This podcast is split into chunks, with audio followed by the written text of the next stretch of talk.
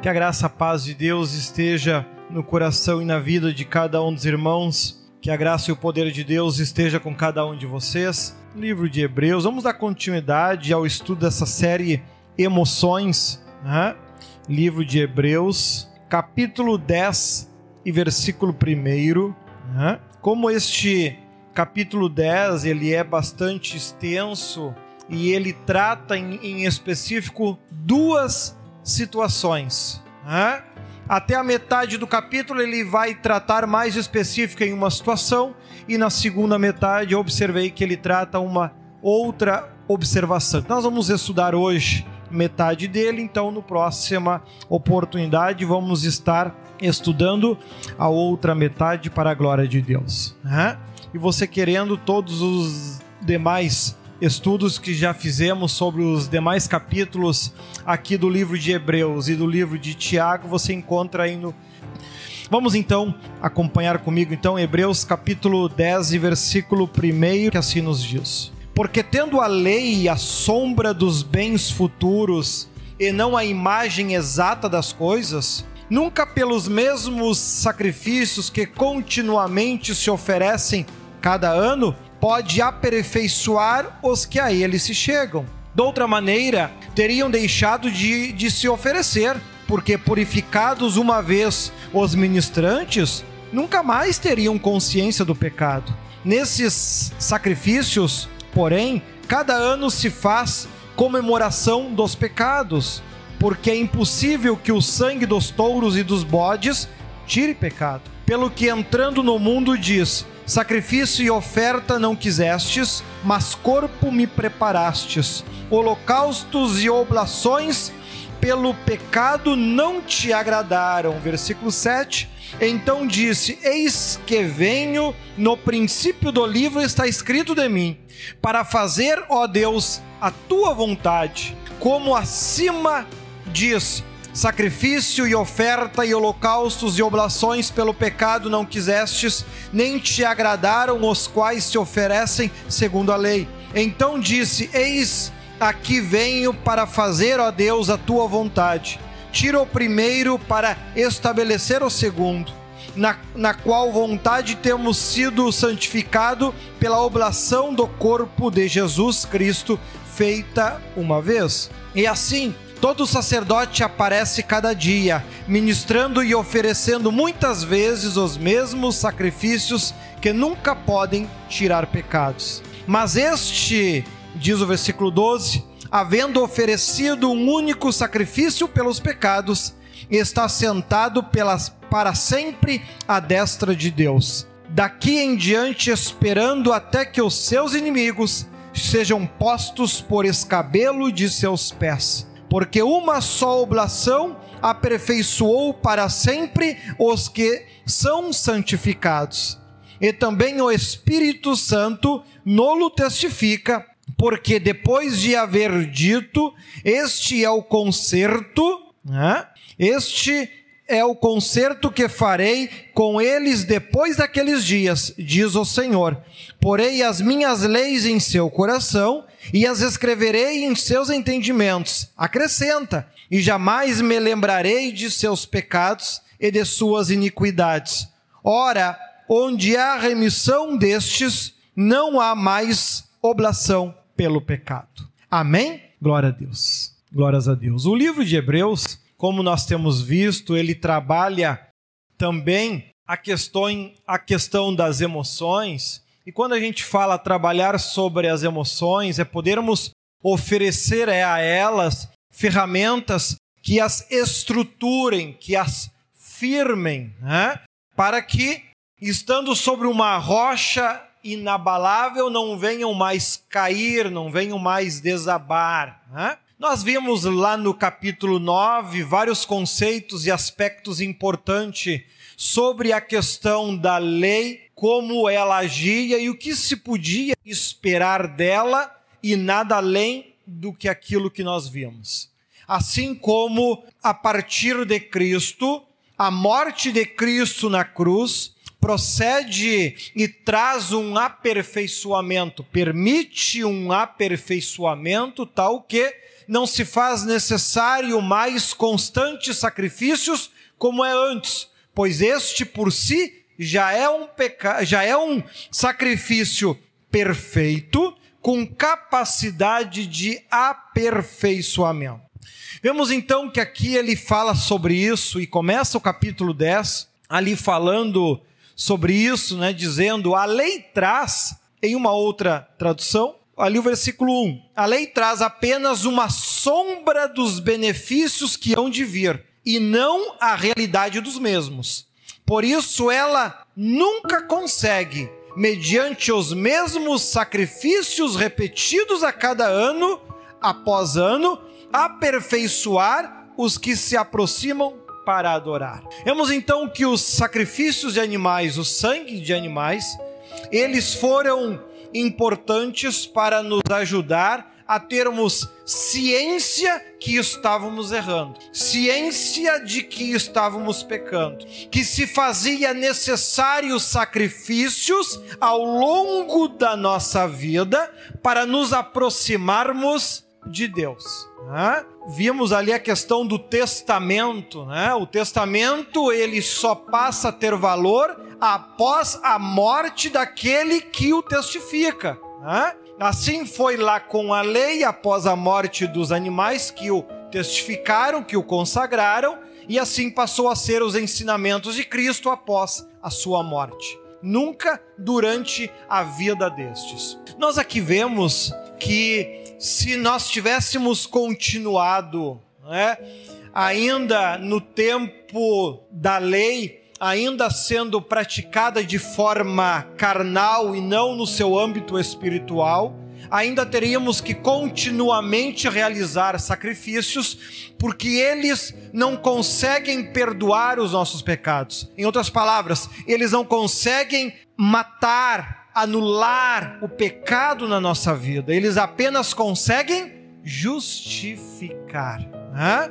Eles não conseguem anular, apenas justificar. Cristo, por ter sido um sacrifício perfeito e ser igual a nós, diferente dos animais, ele consegue não apenas justificar, ele consegue anular, desfazer o pecado. Porque ele tem a força de não ser um simples ato praticado, mas ele consegue fazer parte das nossas emoções, ele consegue fazer parte da nossa crença, ele consegue fazer parte daquilo que nós acreditamos, que nós sentimos. Não creio que alguma vez alguém naquele tempo chorou por fazer um sacrifício de algum animal. Né? Porém, todos se emocionam ao falar da morte de Cristo e conseguem, ao participar do culto, conseguem se emocionar sentindo a presença de Deus, mesmo que não o vejam. Cristo consegue se fazer presente e quando nós pregamos os milagres de Cristo,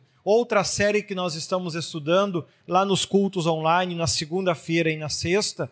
Né? Inclusive, ontem a gente pôde ver os milagres de Cristo, não apenas re relatados há dois mil anos atrás, mas também milagres que ele fez relatados agora, no tempo de hoje. Né? Na segunda-feira estaremos vendo o 26 milagre de Cristo, e na outra sexta-feira estaremos então vendo mais alguns milagres que Cristo fez neste tempo. Né? Eu vou estar pegando mais algum daqueles que ali já estão no mural e nós estaremos revivendo, lendo, percebendo quanto Deus tem sido bom na vida de todos nós. Então não perca segunda-feira, o 26º milagre de Cristo e na próxima sexta, milagres que Deus está fazendo atualmente.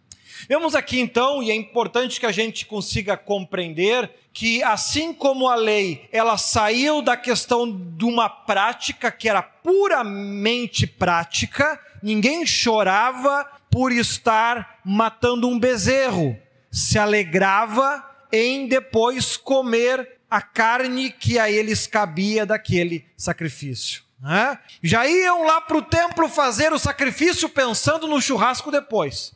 Não estavam nem dando muita bola se o, se o que morria ou o que acontecia. Né? Ou seja, estes sacrifícios de animais, eles não tinham condições de apagar, de anular o pecado, né? apenas justificar. Vemos que Cristo, então, por ser algo muito mais evidente, com muito mais força, ele conseguiu então anular, ou seja, nos aperfeiçoar. Quando nós tomamos ciência do que Cristo padeceu e faz por nós, assim como fez no passado, quando nós percebemos que Cristo ainda é vivo e ainda existe no nosso tempo presente, que ainda faz milagres hoje, neste momento, nesta hora, onde vivemos um tempo no Evangelho aonde sentir o poder de Deus é rolar e cair no chão. Quando começou esses fatos a acontecerem, era até difícil de nós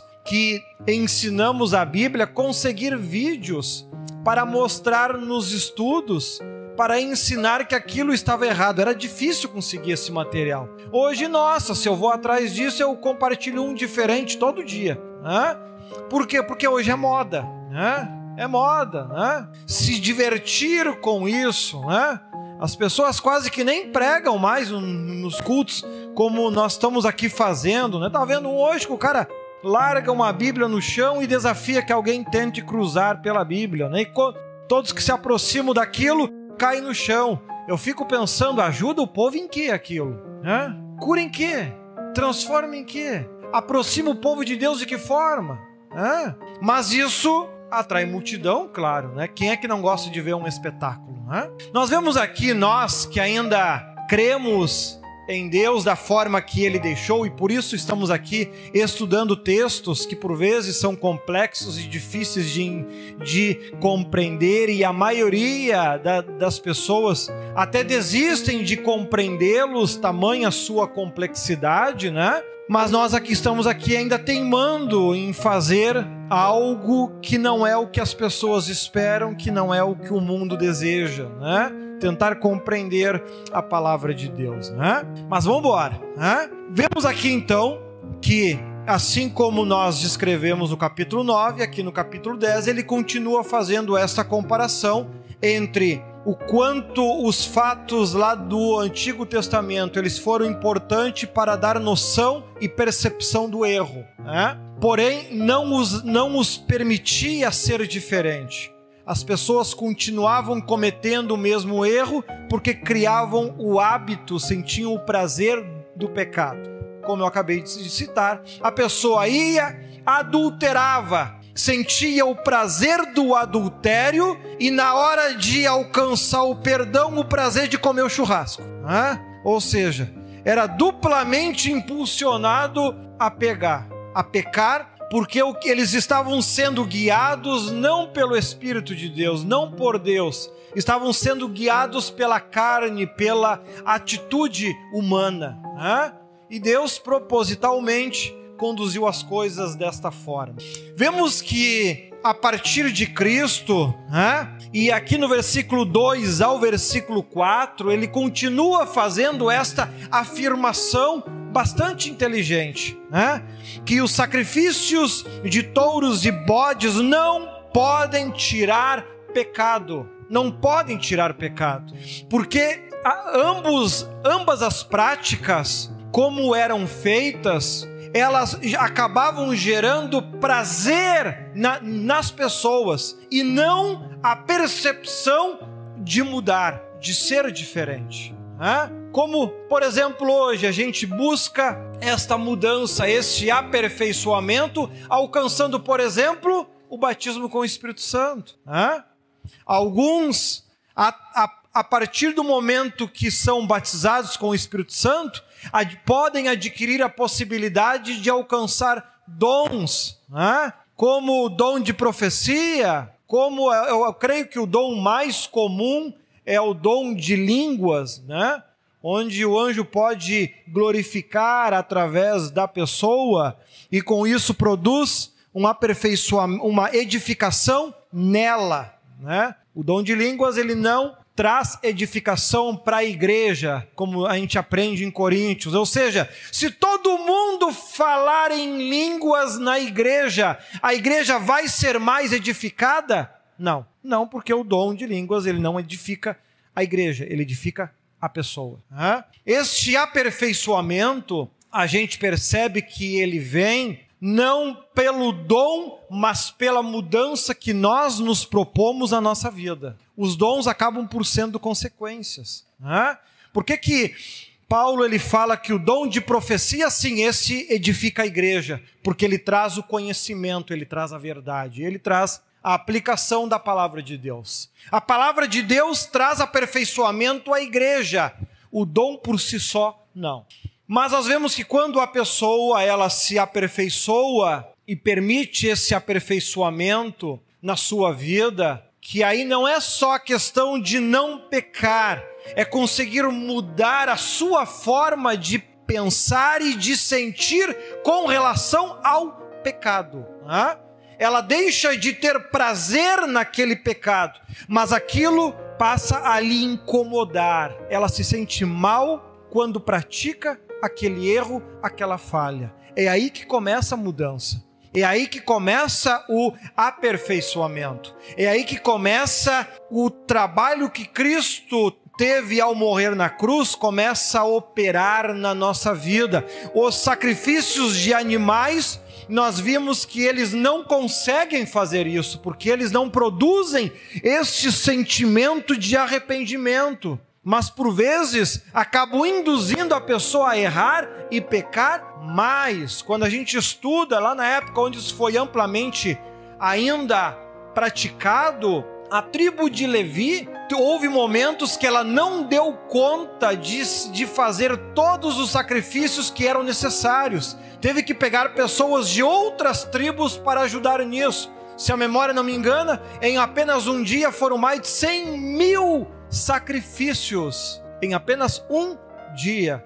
Ou seja, é evidente, notório, que o pecado não estava diminuindo meio, no meio do povo através dos sacrifícios, estava aumentando. Hã? Daí todo o exílio, a escravidão, todo o sofrimento, mortes, enfim, que os textos do Antigo Testamento transcrevem. Quanto maior o pecado na tua vida, maior é a dor e o sofrimento também. Isso ficou muito claro no Antigo Testamento ao longo de toda a sua palavra. Outro ponto que a gente também aprende é que as pessoas que caem na fé, por exemplo, elas não caem porque foram induzidas por alguém, elas caem porque quiseram cair. Um exemplo disso é quando a gente estuda a história de Samuel, até se não me engano, há poucos dias foi até pregado essa mensagem, né?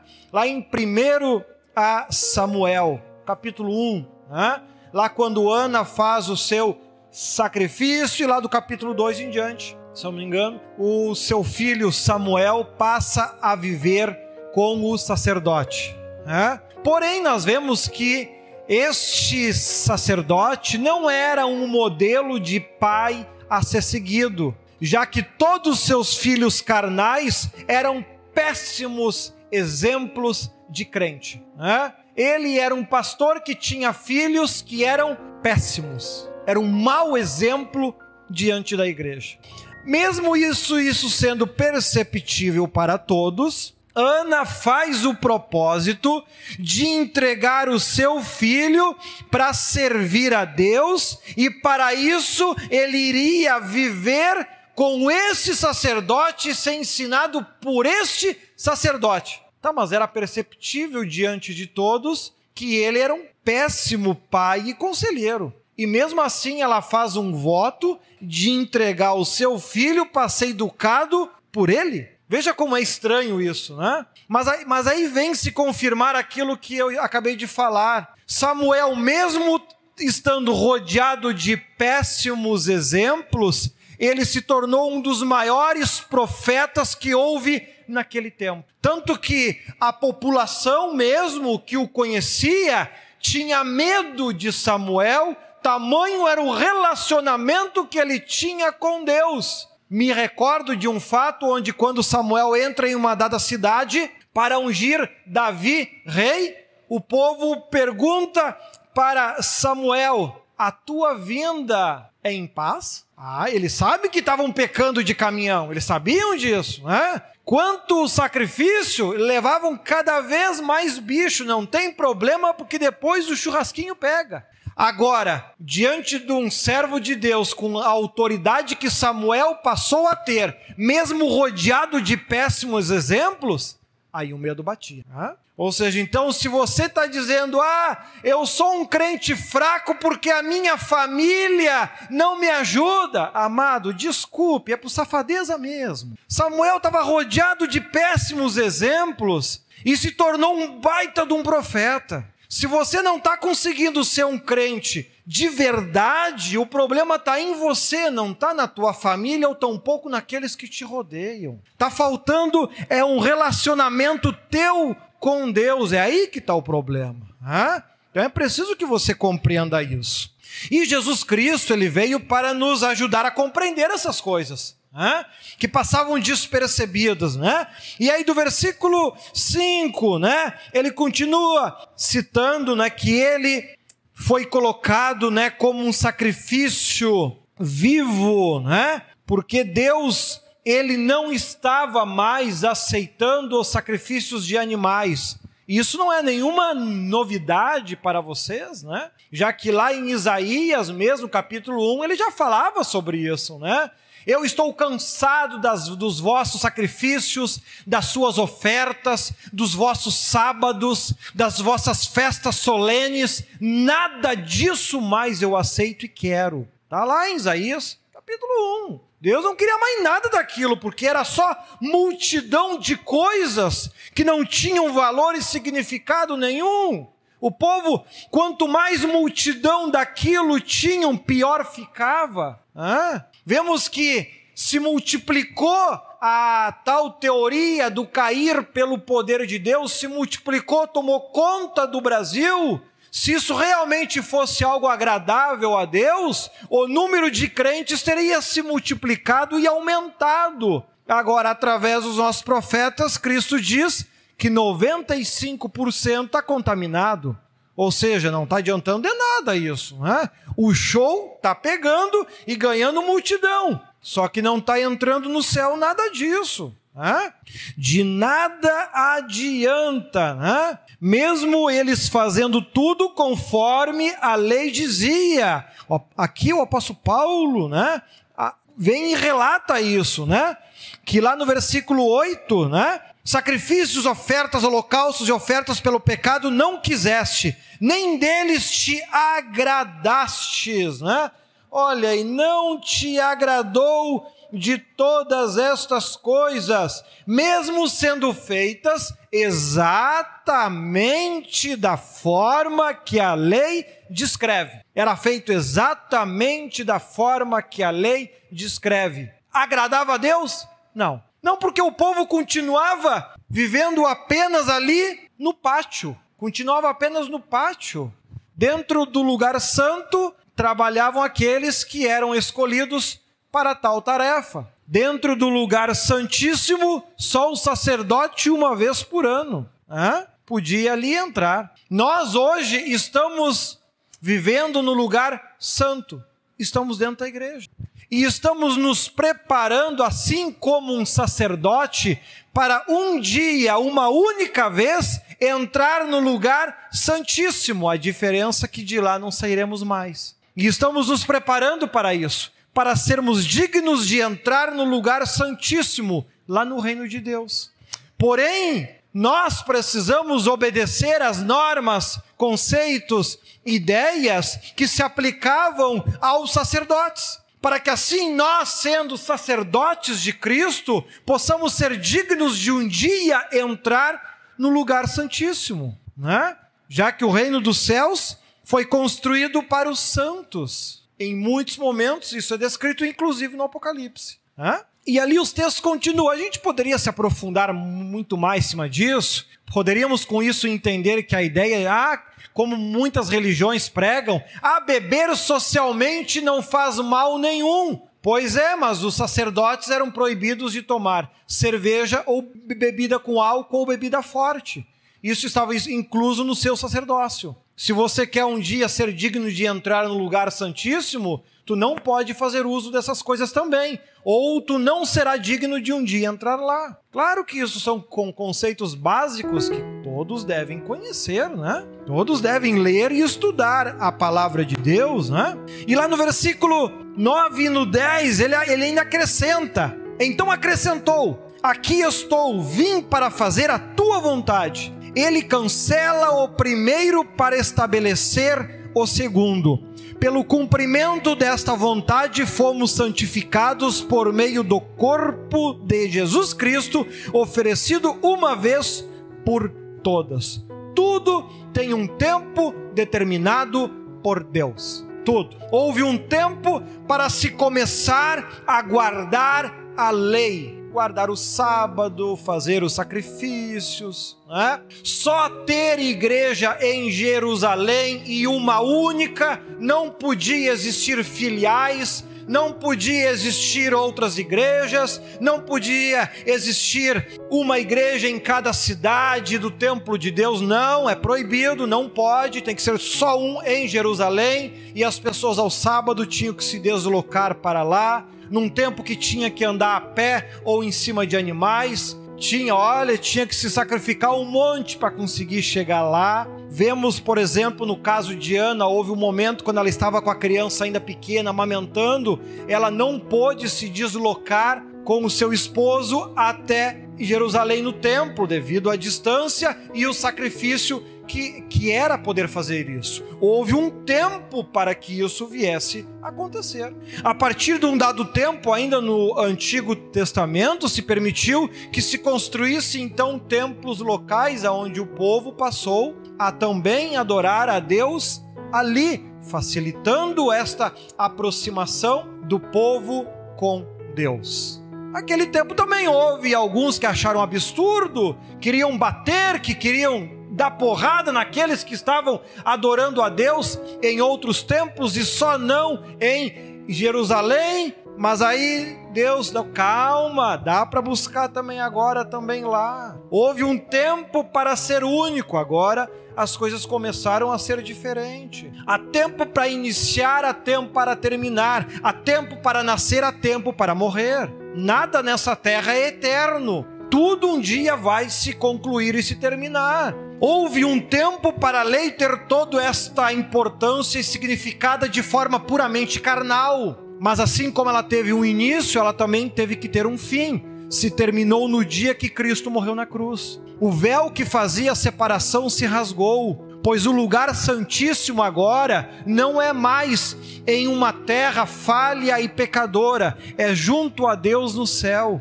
E assim descreve Jesus lá em João 14, primeiro. É? Não turbe o vosso coração, credes em Deus, credes e também em mim. Na casa de meu pai há muitas moradas, e se não fosse assim, eu não vos teria dito: Vou preparar-vos lugar, e se eu for, voltarei outra vez, para que onde eu estiver estejais vós também. Não há mais separação, não há mais impedimento de nós estarmos no lugar santíssimo, nós também temos esse direito. Desde que, assim como os sacerdotes se preparavam e se purificavam ao longo do ano todo para entrar no lugar santíssimo, nós também temos que, ao longo da nossa vida aqui na terra, nos purificarmos e nos prepararmos para um dia entrarmos no lugar santíssimo. Se formos dignos de assim realmente entrarmos no lugar santíssimo por houvermos praticado tudo aquilo que era nosso dever, como assim era para com os sacerdotes, entraremos no lugar santíssimo para a vida. Porém, se não respeitarmos as suas ordens e leis, se não respeitarmos os seus mandamentos e não estivermos de fato com um coração puro, assim como aqueles que tocaram na arca e morreram, assim como uma nação inteira adoeceu por ter tirado a arca de onde Deus havia determinado, assim também aqueles que impuros saírem deste corpo, também para a morte, para o sofrimento desta carne sairão. A escolha é nossa. Você escolhe. Você escolhe. Assim como os sacerdotes tinham que escolher e se preparar, Assim como uma nação inteira achou que isso tudo era bobagem e coisa de fanático, roubaram a arca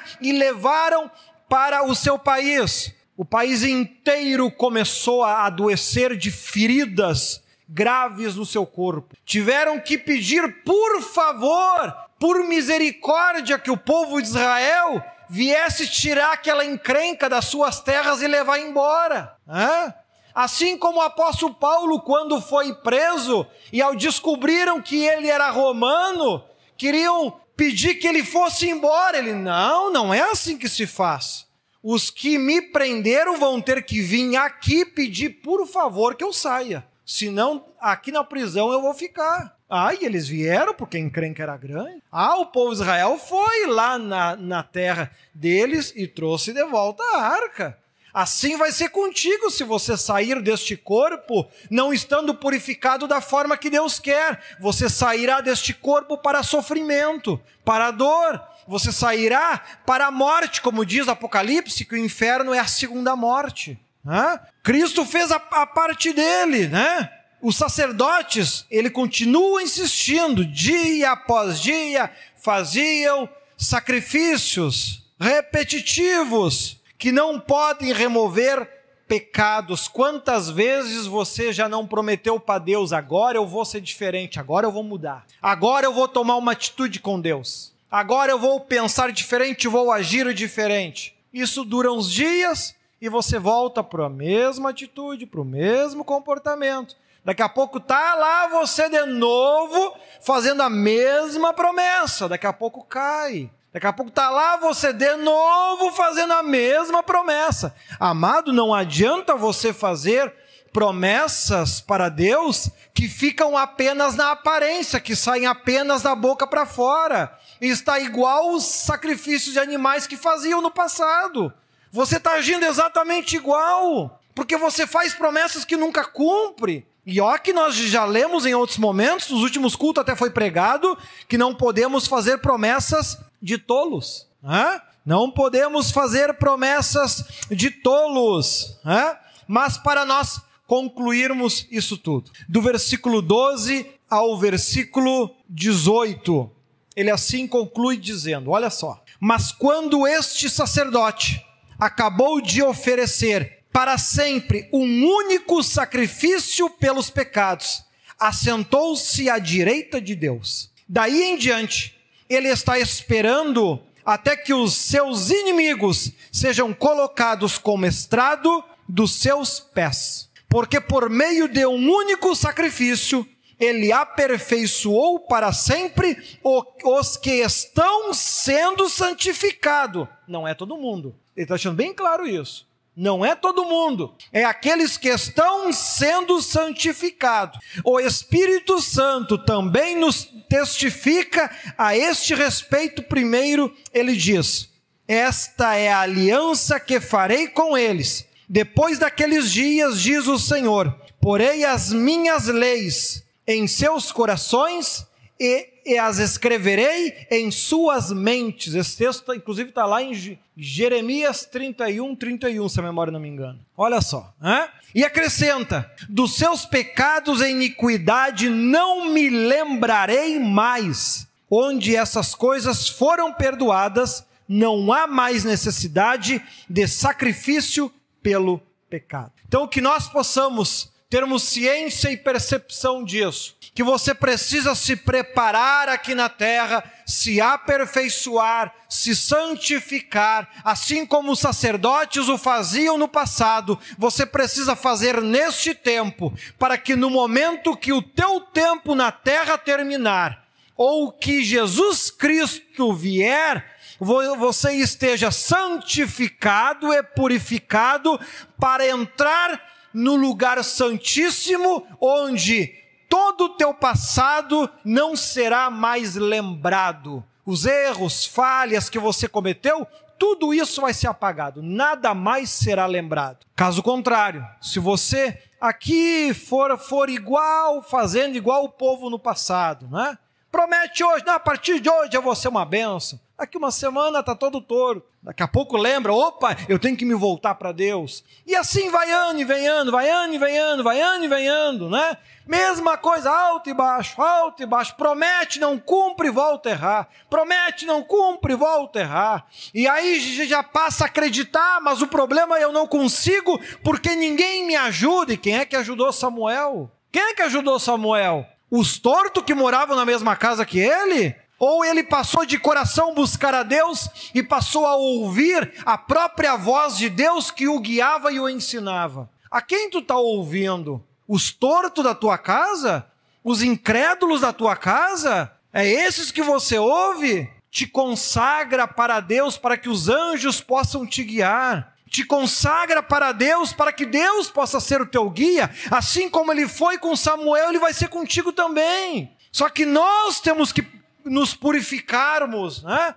lavarmos as nossas mãos, renovar as nossas vestes, para que realmente de coração limpo, com sinceridade, possamos nos aproximar de Deus possamos andar com Deus, viver com Deus, mesmo ainda sendo falhos e pecadores aqui na terra, mas que o nosso coração venha aprender a não se alegrar com o pecado. Que nos momentos que você falha e peca, porque você não vai deixar de pecar, você é de carne e osso, você é limitado, João descreve isso. Quem diz que não peca mente engana-se a si mesmo. Se você se considera um santo que não peca mais, é porque tu já está condenado ao inferno, só não sabe disso.